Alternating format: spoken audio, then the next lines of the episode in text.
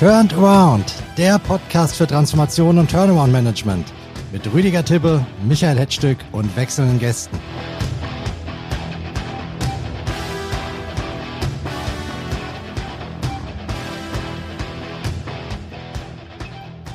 Das war unser rockiges Intro von Journey und das ist wie immer der Startschuss für einen neuen Talk bei unserem Podcast Turned Around, zu dem wir Sie ganz herzlich begrüßen. Wenn von Krisenbranchen die Rede ist, sprechen alle vom Handel, von den Autozulieferern, aktuell auch sehr intensiv über Pflegeheime, aber es rauscht noch eine vierte Krisenwelle durch Deutschland.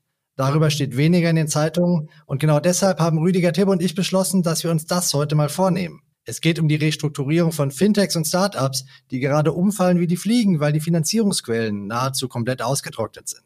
Dafür haben wir uns einen Experten geholt, der über tiefes Insiderwissen und auch noch über Sanierungserfahrung bei Startups verfügt. Er wird uns erzählen, wie man eigentlich Startups restrukturiert. Auf diese Diskussion freue ich mich schon seit Wochen und jetzt sitzt er mir hier gegenüber. Herzlich willkommen, Markus Rupprecht. Danke, ich freue mich hier zu sein. Markus, du hast einen sehr langen und bunten Lebenslauf. Hier kommt die super Kurzversion. Du bist gestartet als Banker im Zahlungsverkehr und im Firmenkundengeschäft, wurdest dann Seriengründer von Fintechs, hast später mehrere Jahre lang das von dir gegründete Fintech TraxPay restrukturiert und du hilfst mit Age Ventures, einem Projekt des Mein Inkubators, vielen Startups beim Aufbau ihrer Firmen. Eigentlich genau der richtige Mann für unser Thema, würde ich sagen. Deshalb umso mehr danke, dass du hier bei uns bist. Bei der Moderation unterstützt mich natürlich wie immer mit seinem immensen Erfahrungsschatz und seiner Meinungsfreude mein Co-Host, der Sanierer Rüdiger Tippe. Hallo nach München. Ja, hallo nach Frankfurt und ich freue mich auf diesen Podcast. Es ist ein sehr spannendes Thema ich hoffe, ich kann etwas beitragen. Ist ja nicht so ganz mein Beritt.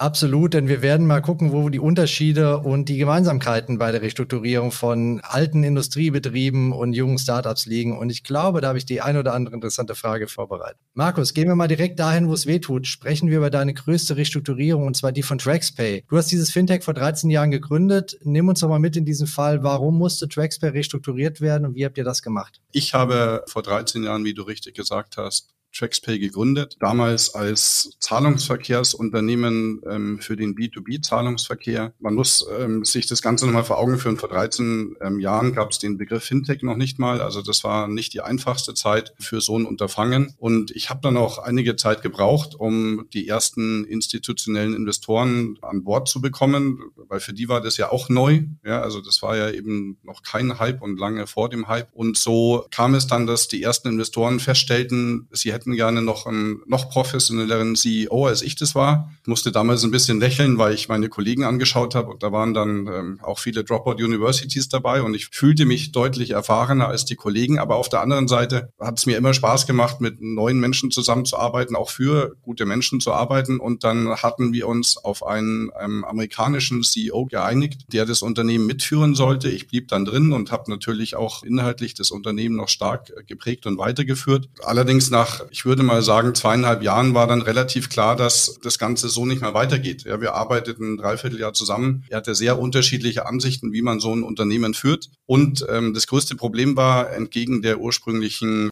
Abmachungen beschloss dann, das Unternehmen aus Amerika herauszuführen. Die ganze Mannschaft saß in Deutschland, er saß an der Westküste. Es gibt einfach sehr, sehr schwierige Kommunikationsbarrieren und das hat nicht funktioniert. Ich ging dann aus dem Unternehmen raus und wurde ähm, zwei Jahre später gefragt, doch bitte wiederzukommen, weil es eben nicht geklappt hat. Die Investoren glaubten weiter an den Case, aber glaubten nicht an das Setup. Und so kam ich zurück und machte das, was man dann typischerweise eben macht, eine Analyse über die Ist-Situation und schaut sich das Potenzial an der Markt hatte sich inzwischen so weit geändert, dass die alte ursprüngliche Geschäftsidee nicht mehr funktionierte. Die war eigentlich im Markt implementiert auch von Banken schon. Also das war relativ normal. Man hatte schnellen Zahlungsverkehr, man hat relativ viele Informationen. Und so kam es dann dazu, dass ich zusammen mit Jochen Siegert, mit dem ich die Restrukturierung stark vorangetrieben habe, uns überlegt haben, was machen wir denn jetzt? Ja, wir hatten eine gute Basis, wir hatten eine gute Technologie, wir hatten sehr gute Mitarbeiter. Und so haben wir gesagt, okay, wir nehmen das, was wir haben als Basis und richten das ähm, Unternehmen neu aus auf Supply Chain Finance, also auf Rechnungsfinanzierung und haben das dann in Angriff genommen und und Gott sei Dank, nach paar schweren, sehr schweren Monaten, die auch sehr viel schwierige Personalentscheidungen mit sich brachten, haben wir es dann geschafft, die Investoren zu überzeugen und die ersten Kunden zu überzeugen. Und so hat es dann wirklich gut geklappt und es hat dann Spaß gemacht, das Unternehmen die folgenden Jahre aufzubauen. Was war denn deine größte Angst in diesen schwierigen Monaten? Was durfte in dieser Zeit auf gar keinen Fall passieren? Das ist eine gute Frage. Ehrlich gesagt, in den ersten Monaten hatte ich keine Angst, weil noch nicht klar war, dass ich die Aufgabe annehme. Das war so ein bisschen Analysephase und da war ich auch noch nicht wirklich offiziell wieder CEO. Angst hatte ich ehrlich gesagt dann danach, wo wir den Investoren vorgestellt haben, was wir jetzt neu machen, weil das ist ja dann wie ein neues Startup. Ja, also das ist großer Unterschied. Wir später noch draufkommen werden zu den Industrieunternehmen, ist ja, dass die oftmals ein bestehendes Geschäft haben, bestehende Umsätze und aus diesem heraus sich ändern und anpassen müssen. Sonst Startup hat meistens davon sehr wenig. Ja, sonst wäre es ja auch äh, kein Startup mehr. Und es ist dann einfach so gewesen, dass wir uns sicher waren, dass es klappt. Ja, aber wie bei jedem Startup, es gibt eine hohe Fehlerquote, es gibt eine hohe Quote an Startups, die ähm, failen. Und so war das bei uns einfach sehr spannend, ob wir es schaffen und es uns gelingt, sowohl die Investoren davon zu überzeugen, diesen neuen Weg mit uns zu gehen, wie auch dann die Kunden zu überzeugen, diesen Weg mit uns zu gehen, weil das ist natürlich für jeden Kunden riskanter, mit so einem Startup zusammenzuarbeiten, als mit einer großen etablierten Bank. Ein Merkmal hast du ja schon angesprochen, das ist äh, das Team, das Personal, das ja völlig unterschiedlich ist beim Startup äh, im Vergleich zum Industrieunternehmen. Die Leute im Startup sind viel agiler, viel äh, schneller, unternehmerischer, aber natürlich auch mobiler, was vielleicht auch ein Risiko ist bei einer Restrukturierung. Wie bist du dieses Thema Personal angegangen? Du sagtest, du musstest schwierige Entscheidungen treffen. Bist du mit der blutigen Axt durch das Fintech gegangen? Nein, auf keinen Fall. Also das ist tatsächlich, glaube ich, eine der großen Unterschiede zwischen, ich will gar nicht Industrieunternehmen sagen, sondern etablierten Unternehmen, also auch Banken würde ich in dem Fall dazu zählen und so einem Fintech, weil man muss sich das so vorstellen, wenn man anfängt, Leute zu kündigen, dann werden sofort alle nervös. Und anders als bei großen Unter Industrieunternehmen, die dann vielleicht ähm, sich ducken und sich fester an ihren Sessel schrauben, weil sie eben da bleiben wollen, in einer damals noch sehr agilen Umwelt und damals boomte das ja wie die Hölle, ja, ist es einfach sehr gefährlich, diese Leute dann sofort zu verlieren, weil jeder denkt, uh, wenn wir Leute entlassen, dann ist das ja ein schlechtes Zeichen, dann gehe ich doch lieber zum nächsten Fintech, die unter Umständen eine bessere Prognose haben. Das ist eine sehr, sehr schwierige Zeit. Ich kann in dem Zusammenhang auch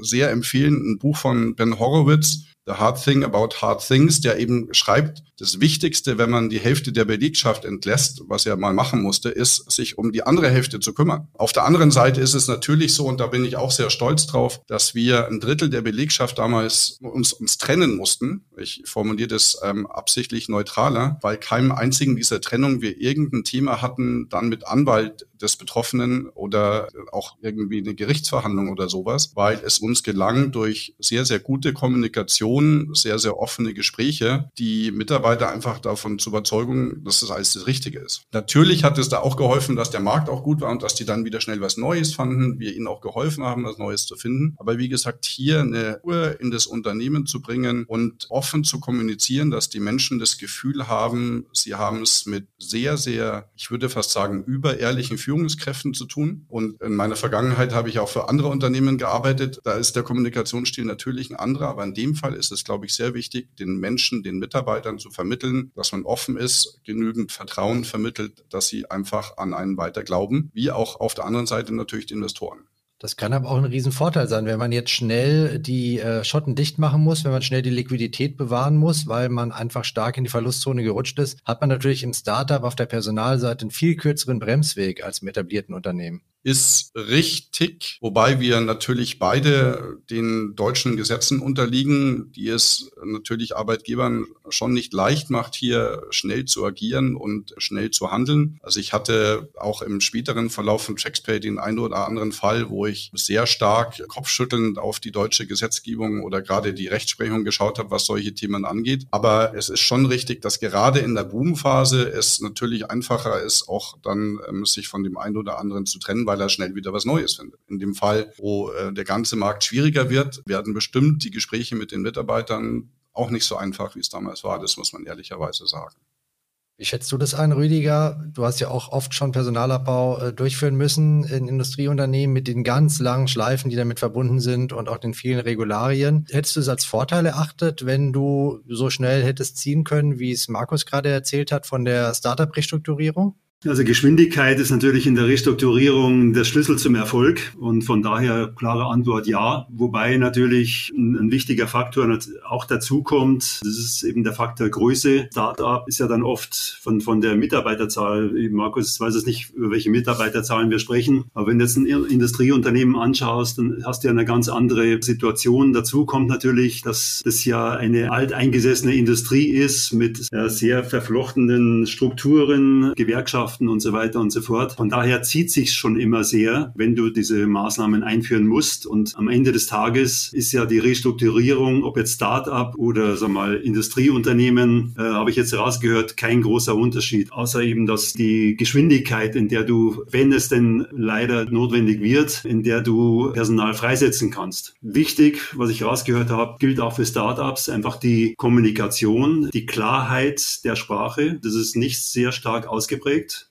ähm, im, im, Management. Das heißt, es wird oft hinterm Berg gehalten und äh, die Mitarbeiter durchlaufen hier eine hohe Unsicherheit. Unsicherheit erzeugt verschiedene Effekte bei den Mitarbeitern. Frustration, Aggression, Angst und so weiter. Alles nicht gut für die Performance des Unternehmens. Von daher ist es sehr wichtig, eine klare Kommunikation extern und intern und eben auch Klarheit in der Sprache. Rüdiger, ich gebe dir völlig recht. Mir ist ein Punkt aufgefallen, der ist bei Startups, ist Management deutlich leichter macht. Und das ist die Einstellung der Mitarbeiter, weil ich glaube, Mitarbeiter, die für Startups anfangen zu arbeiten, haben einfach einen geringeren Drang, nach Sicherheit. Weil sonst würden sie nicht für ein Startup arbeiten. Ja, jeder weiß, der für ein Startup anfängt, es ist mehr oder weniger gefährlich, das hat mehr oder weniger Erfolgsaussichten und kann eben unter Umständen auch in ein, zwei Jahren nicht mehr da sein. Und ich glaube, dass Mitarbeiter aus deinen Industrieunternehmen halt dort arbeiten, weil sie denken, sie können das unter Umständen lebenlang machen. Und dann hast du natürlich eine andere Attitude und ein anderes Mindset bei den Menschen. Und deswegen glaube ich, ist tatsächlich bei Startups in dem Fall ein bisschen leichter als Management damit umzugehen gehen. Aber man hat eine große Herausforderung als Management im Startup. Ich habe im Vorfeld mit ein paar Gründern gesprochen und einer hat mir erzählt, 100% Wachstum, gar kein Problem, manage ich dir runter. Aber ich bin nicht in der Lage zu erkennen, wenn der zukommt von vorne. Ich habe das Gefühl, Startup-Manager sind viel weniger paranoid als Industriemanager, was die Eindrückung des Geschäfts angeht und steigen deshalb auch viel später auf die Bremse. Du nix, äh, Markus, du hast es von dir selber auch erlebt? Ja und nein. Also ich habe es oft ähm, miterlebt, tatsächlich nicht selbst erlebt. Das liegt aber, glaube ich, ein bisschen an meiner Biografie. Ähm, wie du einleitend richtig gesagt hast, bin ich halt Banker und als Banker ist man immer so ein bisschen auch Pessimist. Eigentlich ist ein Banker, der ein Startup gründet, ein Oxymoron, weil ein Banker ist eigentlich oder sollte risikoavers sein. Deswegen war ich immer so ein bisschen in diesem Zwiespalt zwischen, ja, wir treten voll aufs Gas und auf der anderen Seite ging es mir immer darum, möglichst gut zu schauen, wie auch die Bottomline ausschaut. Viele meiner Kollegen haben diese Erfahrung nicht und fairerweise, ich will das keinem vorwerfen, werden sie auch in diesen Boomphasen von den Investoren motiviert, nur auf die Topline zu schauen. Also wirklich nur Umsatz, Umsatz, Umsatz oder vielleicht noch schlimmer, nur Kunden, Kunden, Kunden, gar nicht Umsatz. Ja. Und viele meiner Kollegen sind ja auch sehr neu aus der Universität raus und haben solche Unternehmen gegründet und haben gar nicht die Erfahrung, was es eben bedeutet, dass man mal fokussieren muss, dass man auf die Bottomline schauen muss, dass man irgendwo auch mal sparen muss. Und deswegen ist es einfach für viele schwer, diesen Switch zu schaffen, den sie noch nie erlebt hatten. Ja, die lebten immer in einer Welt, du kriegst mehr Geld, du kriegst mehr Geld, du kriegst mehr Geld. Es ist alles toll, es ist rosig und schön. Es gibt genügend Beispiele in Deutschland und auf der Welt und kennen eben diese andere Seite nicht der Restrukturierung. Hier hat mir tatsächlich natürlich meine Bankenhistorie geholfen, wo ich damals schon auch Industrieunternehmen mit restrukturieren durfte, ähm, so dass man da einfach ein bisschen vorsichtiger ist. Rüdiger, was würdest du denn jungen Startup-Unternehmern als Tipps mitgeben in, in puncto Paranoia oder Antizipation von schwierigen Zeiten? Ja, ich habe jetzt gerade drüber nachgedacht, als Markus das erzählt hat, ähm, diese, diese Leichtigkeit des Seins. das ist ja ein Riesenvorteil beim Startup. Ja, du kommst aus der Hochschule, äh, hast vielleicht ein paar Kumpels kennengelernt, hast eine Idee entwickelt und äh, marschierst los. An sowas gab es natürlich zu meiner Zeit auch. Ja, und haben wir gesagt, oh, wir können doch das machen oder jenes machen. Aber wir sind halt damals in der damaligen Zeit dann sofort ausgebremst worden. Da kam halt, was weiß ich, das ganze Umfeld hat gesagt, du hast das ja gar nicht gelernt. Wie willst du das machen? Also da war wesentlich mehr Zögerlichkeit und und äh, Kritik und so weiter, als es heute ist. Und das das ist eigentlich heute viel schöner, weil einfach du gehst wesentlich, und das ist, glaube ich, wichtig, wesentlich unbefangener an die Dinge ran und hast einen Business Case vor dir und willst ihn durchziehen wirst dann noch durch Investoren unterstützt. Das ist eigentlich, finde ich, eine Idealkonstellation, wenn man da das richtige Produkt oder die richtige Dienstleistung hat. Da gab es ja auch schon einige, die extrem erfolgreich damit durchgestartet sind. Dann ist es einfach was ganz äh, Tolles und, und äh, prägt dich natürlich auch als Menschen. Der größere Teil allerdings der Startups geht schief. Was kann man den Unternehmen empfehlen, den Junggründern? Ich, ich würde mal immer, ich würde empfehlen, hol dir einfach so einen alten Manager mit Patina dazu, der auch mal dich versteht, was du vorhast, also der noch in der Zeit lebt. Es gibt ja auch einige, die haben diesen Zeitsprung nicht geschafft, ja, und ähm, also muss schon einer sein, der da mitgegangen ist und der dann dir vielleicht entsprechende Tipps auf dem Weg zum Erfolg ähm, gibt. Das halte ich für wichtig, ja, dass einfach nochmal so ein Sparingspartner dabei ist mit äh, all der Erfahrung und, und Patina, der eben hier unterstützen kann. Meinst du, das könnte funktionieren, Markus? So ein gemischtes Team aus dynamischem Gründer und paranoidem Altmanager? Bevor du das sagtest, wollte ich gerade anmerken, dass ich mich genau so fühle. Allerdings bin ich mir jetzt bei dem paranoiden Altmanager nicht mehr ganz so sicher. Und ich habe auch gerade mich angeschaut, um die Patina zu finden. Paranoid bist du nicht, Markus. Ähm, danke. Aber ähm, nein, Scherz beiseite. Also im Prinzip ist das etwas, was ich ja gerade mache. Ja, wie du gesagt hast, arbeite ich für Age Ventures, die jungen Ideen hilft zu wachsen und erfolgreich zu werden, jungen Unternehmen hilft, jungen Managern hilft. Hier kommt eben glaube ich, genau das dem Ganzen zugute, dass ich halt beide Seiten sehr gut kenne. Zum einen dieses wirklich Mindset des Neuen. Und ich finde, Rüdiger hat es sehr, sehr gut beschrieben. Und ich finde das auch toll, was wir in Deutschland hier inzwischen geschafft haben. Eben nicht mehr diese Nein-Sager und Skeptiker, sondern wirklich viele, die sowas fördern und unterstützen. Und auf der anderen Seite eben doch dann diesen Realismus hier reinzubringen, zu sagen, gut, aber ihr müsst es auch immer noch verkaufen, eure Idee. Es muss gekauft werden, es muss akzeptiert werden. Und ich bin froh, dass es ja nicht nur mich gibt bei Age Ventures, die sowas machen. Und es ist auch nicht nur bei Age Ventures, sondern viele Unternehmen, die eben sowas sehr stark fördern und auch von den Start-up-Mitarbeitern und Gründern fordern, hier eben in solche Sparings zu gehen, um besser zu werden. Weil ich meine, bei mir war das damals auch nicht anders. Ja. Wie, ich, wie ich sagte, habe ich den amerikanischen CEO akzeptiert, um sehr viel zu lernen. Auch ein paar Sachen, wie man es vielleicht nicht machen sollte. Aber ich glaube, es ist immer wichtig, alt und jung, erfahren und neu und kreativ zusammenzubringen, um dann noch erfolgreicher zu sein. Wie offen sind denn die Gründer, die du kennst oder von denen du hörst, für solche Modelle? Ich kann mir vorstellen, dass die meisten sagen, gerade wenn es gut läuft, auf so einen Bremser, so einen Watchdog habe ich eigentlich gar keinen Bock. Ich habe ja meistens mit den Unternehmen zu tun, wo es noch nicht gut läuft, die halt einfach davor sind, wirklich gerade anfangen hier ist die Offenheit sehr, sehr hoch, weil vielen inzwischen bewusst ist, was es bedeutet, ein neues Unternehmen aufzubauen und vielen nicht bewusst ist, in wie viel Ballen man zusätzlich tappen kann und in, in wenigen Gesprächen kommt es dann eigentlich raus. Ich sehe in der Industrie, also in der Fintech-Startup-Industrie, dass die Offenheit hier immer größer wird, erfahrene Leute mit dazu holen, weil viele der guten jungen Manager einfach realisieren, dass sie jetzt mit einer neuen Realität konfrontiert sind, die sie noch nicht kennen. Ja, und dann gibt's paar davon, die sagen Augen zu und durch. Das sind dann die, die oftmals nicht erfolgreich sind. Und ein paar, denen einfach bewusst ist, wo ihre Stärken und wo ihre Schwächen liegen und sich dann eben Kollegen, Mitarbeiter, Sparringspartner holen, die sie dann hoffentlich über diese Schwelle bringen. Rüdiger, glaubst du, dass sich da vielleicht sogar im Turnaround-Management oder der Turnaround-Beratung ein neues Geschäftsmodell entwickeln könnte? Also, dass Teams wie Exceliance, äh, für das du jetzt stehst, oder, oder vergleichbare Teams sich für Startups öffnen und institutionalisiert so eine Plattform bauen, äh, wo man sich partnert und ja, vielleicht mit einer anderen Art der Bezahlung Restrukturierungsberatung oder Kostenberatung macht? Ja, denke ja schon seit langer Zeit äh, darüber nach, wie kann denn das, was ich tue, also diese Mischung aus Interim-Management und Beratung im Bereich Transformation und Turnaround-Management, wie kann man das dann auf die nächste Stufe tragen? Also die Frage ist ja, warum restrukturiert sich denn die Turnaround-Szene nicht? Ja, die machen ja genauso weiter ihren Kram wie damals vor 20, 30 Jahren. Das ist sicherlich ein guter Ansatz, wo man einfach drüber nachdenken muss. Kann man sowas über Plattformen abbilden? Natürlich sehr viel. Methoden sind mal übertragbar auf andere Bereiche und mit punktueller Unterstützung und, und dem entsprechenden Engagement des Managements vor Ort können vielleicht Modelle dieser Art so in der vorinsolvenzlichen Phase können vielleicht funktionieren. Das müsste man sich mal genauer anschauen. Ich denke, kritisch wird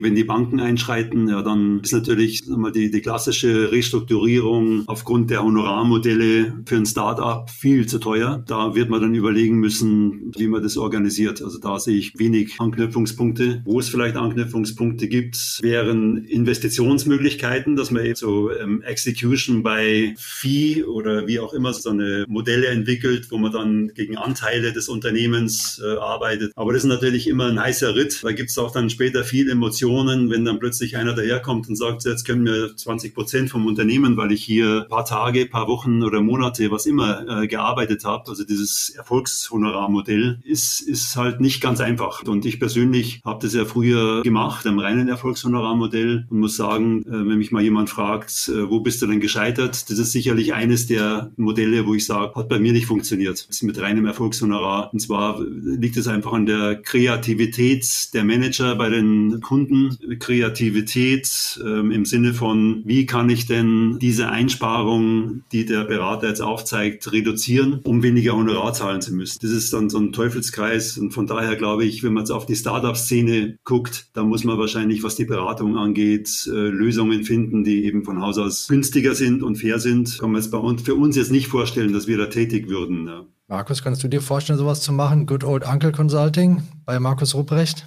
Also bei Markus Rupprecht nicht. Ich habe zwar inzwischen gemerkt, dass meinen Namen viele kenne, aber ich glaube, sowas ist immer sinnvoll, dann mit etwas Größeren in Verbindung zu bringen. Aber durchaus glaube ich, dass hier sehr viel Potenzial liegt und viele Möglichkeiten. Es gibt sehr, sehr viele gute Ideen in der Fintech-Branche. Ich glaube trotzdem, dass auch eine Konsolidierung der Branche wohltut, weil es gibt auch viele, ich sage das jetzt mal gerade, blödsinnige Ideen, die da einfach inzwischen groß wurden. Das ist ja immer so, wenn viele Investoren mit viel Geld winken, dann zieht es einfach auch viele nicht sinnvolle Geschäftsmodelle an. Trotzdem kenne ich sehr viele dieser Startup-Unternehmen, die Geschäftsmodelle haben, die neu sind, die Menschen helfen, die der Industrie helfen, die der Wirtschaft helfen. Und ich hoffe sehr, dass diese Zeit der Trockenheit sich bald wieder etwas lichtet und Regen kommt, auch wenn wir hier in Deutschland jetzt viel Regen hatten. Leider war das ähm, nicht für die Startups der Fall. Und dass dann die richtigen Startups das überleben und schaffen, weil es hilft aus meiner Sicht wirklich allen.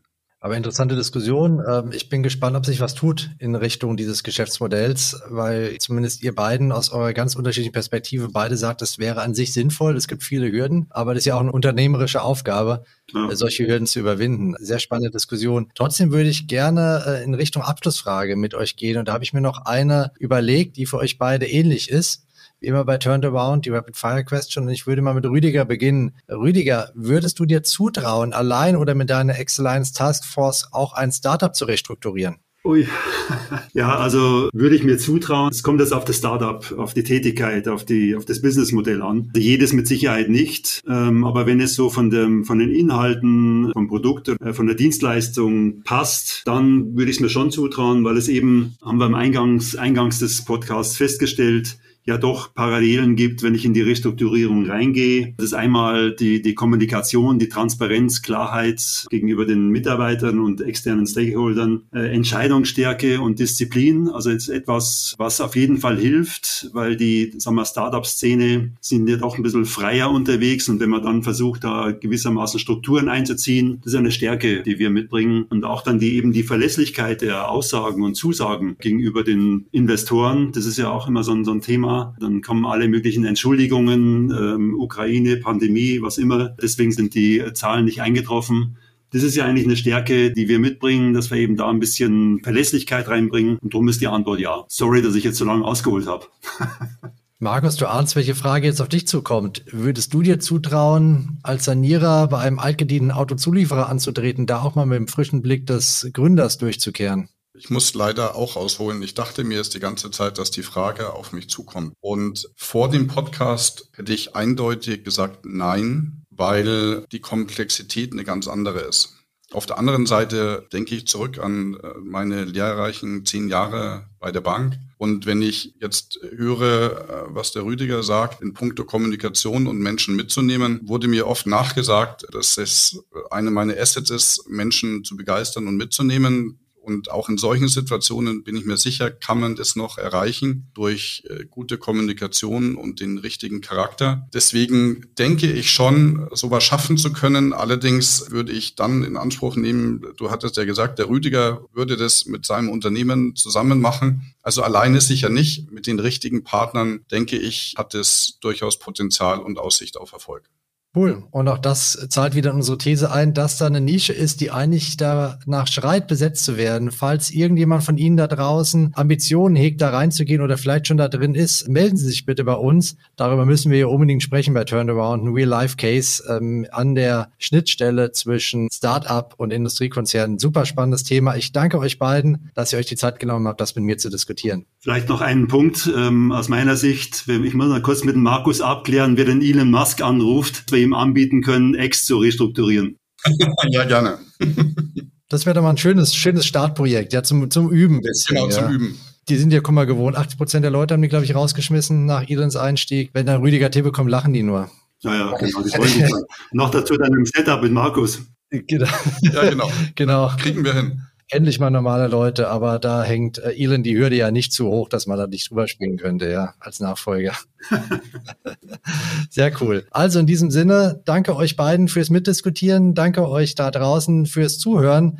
Markus und ich trinken jetzt einen Kaffee zusammen und eine genauso schöne Zeit wünsche ich euch auch. Alles Gute, bis bald, bleiben Sie uns gewogen und bis zum nächsten Mal bei Turned Around.